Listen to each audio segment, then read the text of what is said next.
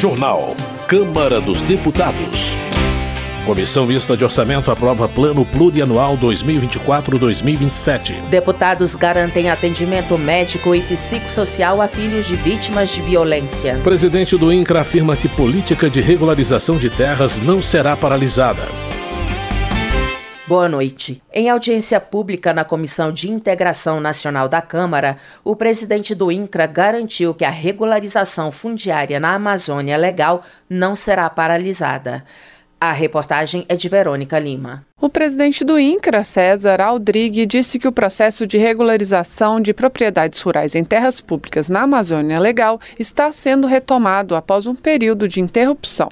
César Aldrigue participou de audiência pública na Câmara dos Deputados para debater um decreto publicado em setembro que mudou as regras do processo de regularização de terras situadas em áreas da União. A audiência foi realizada pela Comissão de Integração Nacional e Desenvolvimento Regional. Segundo o presidente do INCRA, houve uma parada temporária nos processos para adequar o sistema de gestão fundiária do INCRA, chamado CIGEF, às regras do decreto. O sistema é usado pelas pessoas que solicitam a regularização das suas propriedades. Nós não paralisamos a política de regularização fundiária. Nós já emitimos em 2023 1.359 títulos em glebas públicas, aproximadamente 5 mil títulos definitivos em projetos de assentamento e aproximadamente 40 mil contratos de concessão de uso. Então, nós temos aproximadamente 45 mil documentos já emitidos, o que demonstra que a posição do governo, do MDA e do INCRA é de continuidade e celeridade do processo de regularização com segurança jurídica. O presidente do INCRA, César Aldrigue, disse que atualmente existem 23.700 processos de regularização no CIGEF,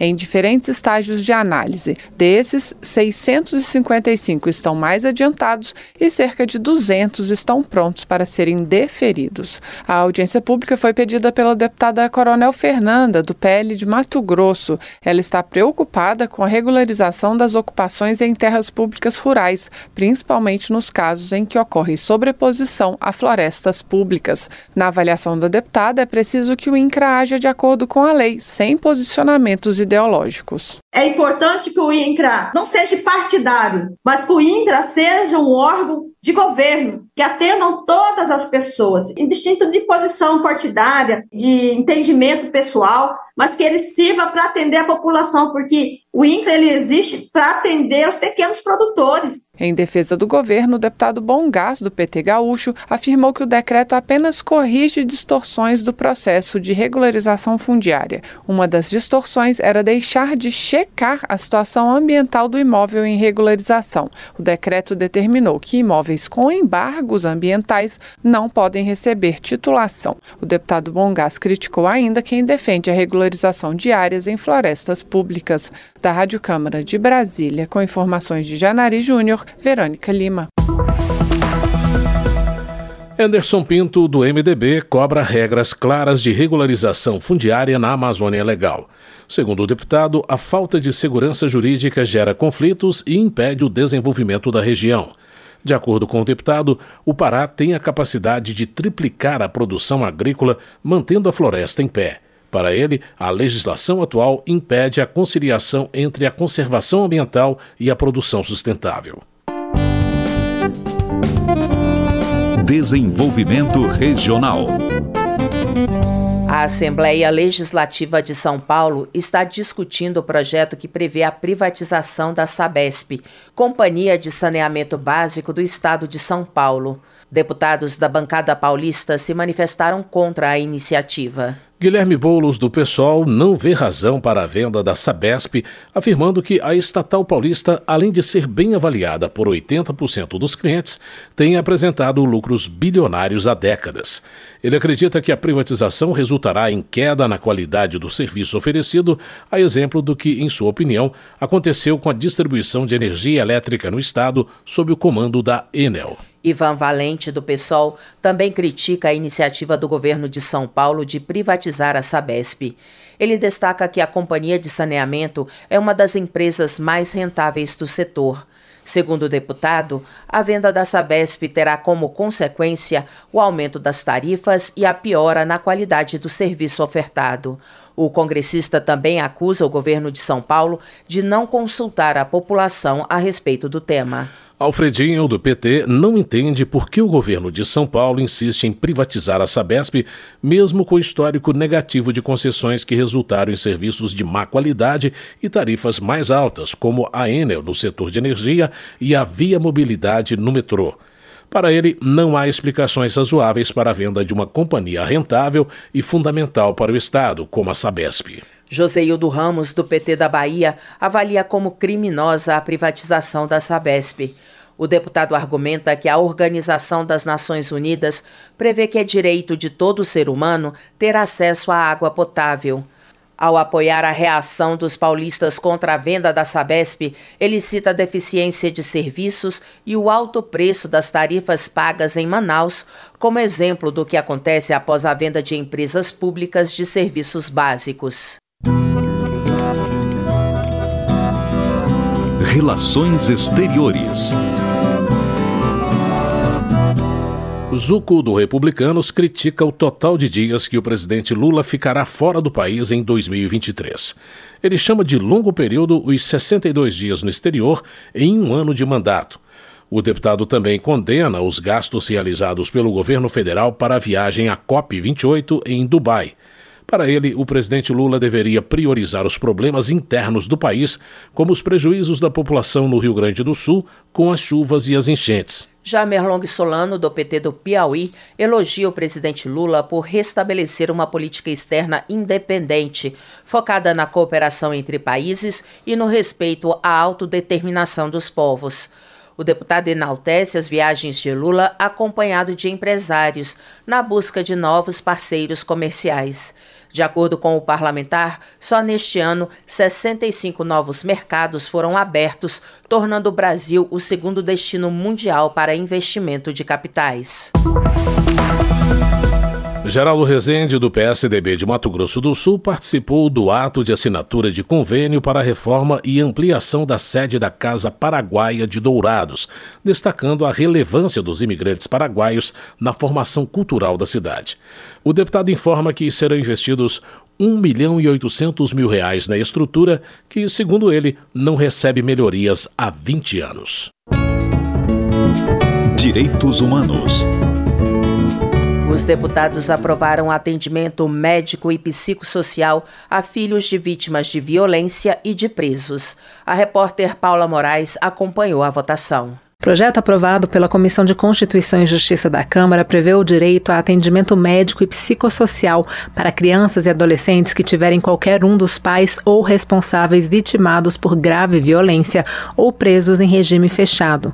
Esse atendimento deve ser feito por um conjunto articulado de ações governamentais e não governamentais no âmbito da União, dos estados e dos municípios. Atualmente, o Estatuto da Criança e do Adolescente prevê esse tipo de atendimento para as vítimas de negligência, maus tratos, exploração, abuso, crueldade e opressão.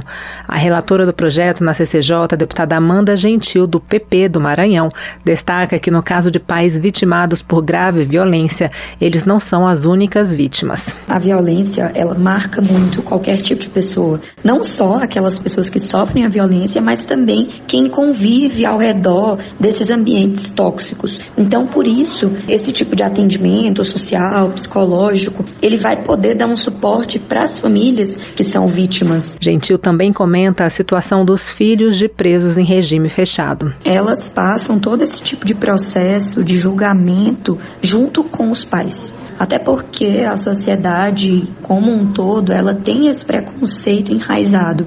Então, quando a gente coloca os filhos em jogo, eles também são vítimas desse processo. Eles não podem passar por esse julgamento, eles não podem sofrer a pena junto com quem cometeu o crime. O projeto que prevê o direito a atendimento médico e psicossocial para crianças e adolescentes com pais vitimados por grave violência ou presos em regime fechado já pode seguir ao Senado a menos que haja recurso para análise pelo plenário da Câmara. Da Rádio Câmara, de Brasília, Paula Moraes. Política. Mariana Carvalho, do Republicanos, se diz honrada por tomar posse como deputada federal e representar o povo do Maranhão.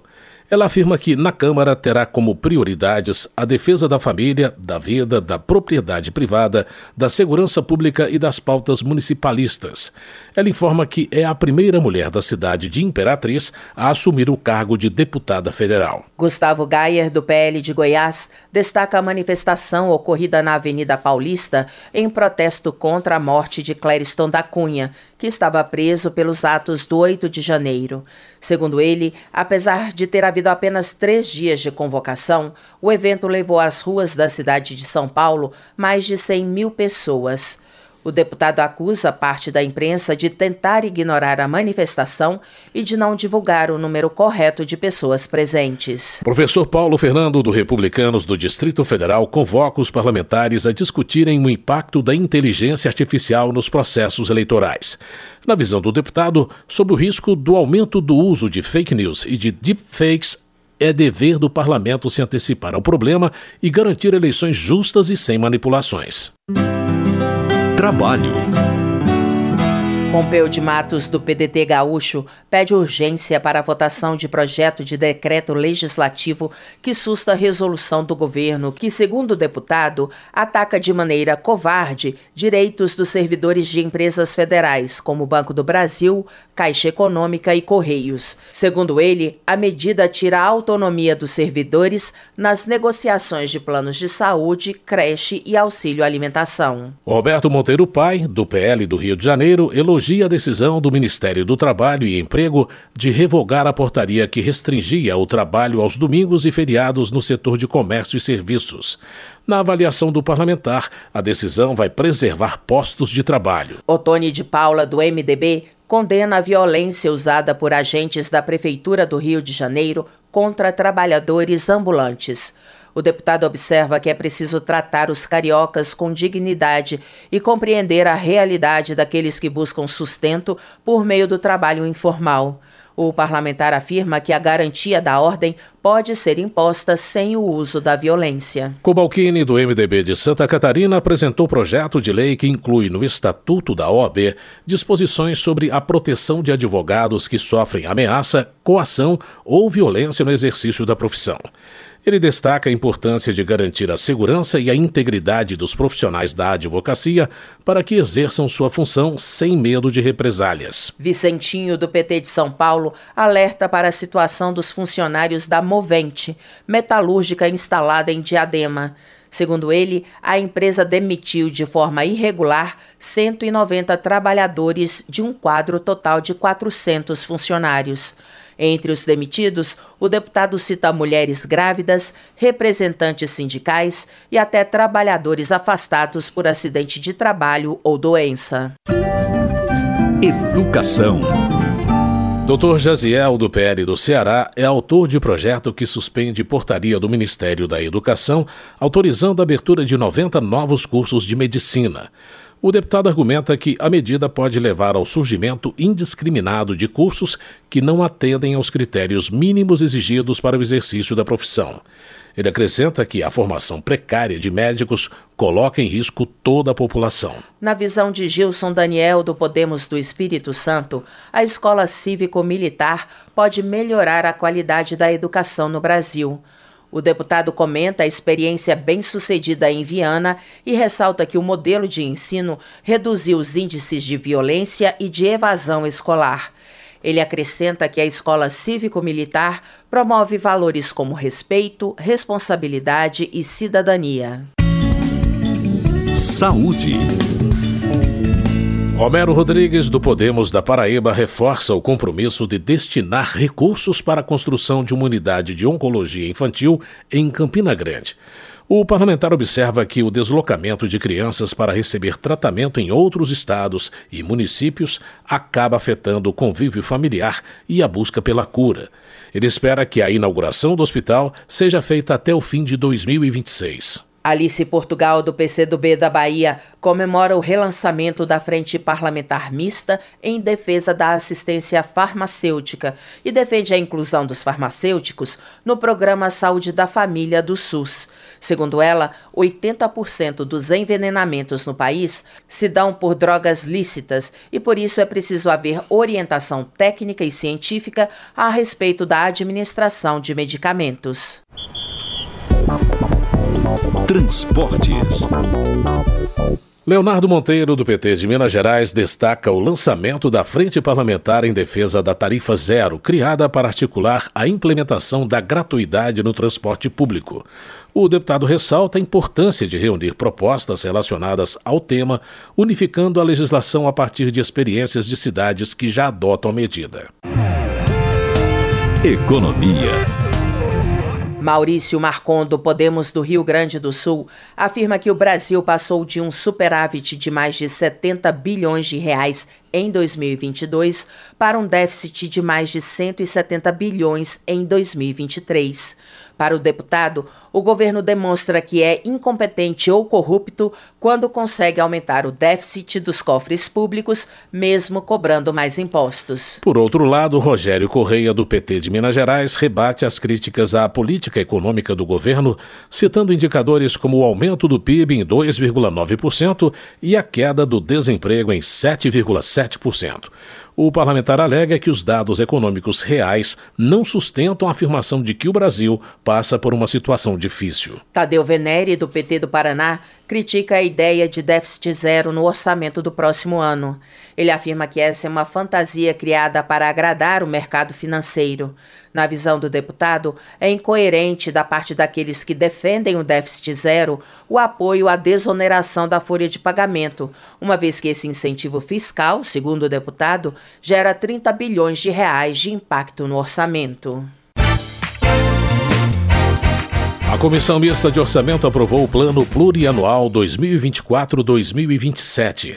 A repórter Silvia Munhato explica o texto que agora terá que ser votado pelo plenário do Congresso Nacional. A Comissão Mista de Orçamento do Congresso Nacional aprovou o relatório final do deputado Bongás, do PT do Rio Grande do Sul, para o projeto do Plano Plurianual 2024-2027. Agora a proposta será votada pelo plenário do Congresso. O deputado apresentou uma complementação de voto para incluir, a pedido do governo, uma revisão das metas de emissão de gases de efeito estufa. O objetivo é atualizar as metas aos patamares pactuados pelo Brasil no âmbito da Convenção Quadro das Nações Unidas sobre Clima Ele também acrescentou uma recomendação para que o executivo inclua uma análise sobre as políticas públicas voltadas para as pessoas com deficiência na primeira revisão do plano. O PPA é um plano de quatro anos que orienta a elaboração dos orçamentos anuais. O projeto do governo veio com 13,3 trilhões de reais distribuídos em 88 programas, nos eixos social, econômico e institucional. Bom Gás criou um anexo para incluir propostas de investimentos feitas pelos parlamentares parlamentares que não estavam no projeto do governo, mas elas devem depender da destinação de recursos de emendas nos orçamentos anuais. O relator ainda decidiu incluir no plano alguns temas bastante demandados pelos parlamentares, como proteção, resgate e recuperação de animais domésticos, produção de semicondutores, ampliação de recursos para a Embrapa, inserção da pecuária familiar dentro das políticas de governo e a expansão do ensino superior em regiões onde não haja universidade pública federal. Bom Gás destacou que este plano será avaliado anualmente. De nada adianta nós aqui apresentarmos uma ideia, que muitas vezes é conhecida como peça de ficção, que daqui a quatro anos vamos avaliar o que foi aprovado, se foi encaminhado ou não foi encaminhado. Aqui não. Aqui tem indicadores chaves em cada uma das áreas. A deputada Adriana Ventura, do Novo de São Paulo, votou contra o projeto. Porque existe um viés aqui que me incomoda, que é a questão do governo fazendo o que, na minha visão, a iniciativa privada deve fazer. O deputado Bongás não acatou emendas de novos programas por considerar que a proposta do executivo já é bastante extensa. Ele também explicou que não acatou emendas sobre despesas de pessoal, porque elas devem ser debatidas anualmente na Lei de Diretrizes Orçamentárias e na Lei Orçamentária Anual. Das 284 emendas apresentadas ao PPA, Bom Gás rejeitou 114 e inadmitiu 10. A maior parte das emendas, também 114, era de investimentos novos, sendo que 45 relativas ao transporte rodoviário. Da Rádio Câmara de Brasília, Silvia Minhato. Termina aqui o jornal Câmara dos Deputados, com trabalhos técnicos de Everson Urani e apresentação de José Carlos Andrade e Luciana Vieira. Uma boa noite para você. Uma ótima noite. A Voz do Brasil retorna amanhã. Você ouviu A Voz do Brasil. Boa noite.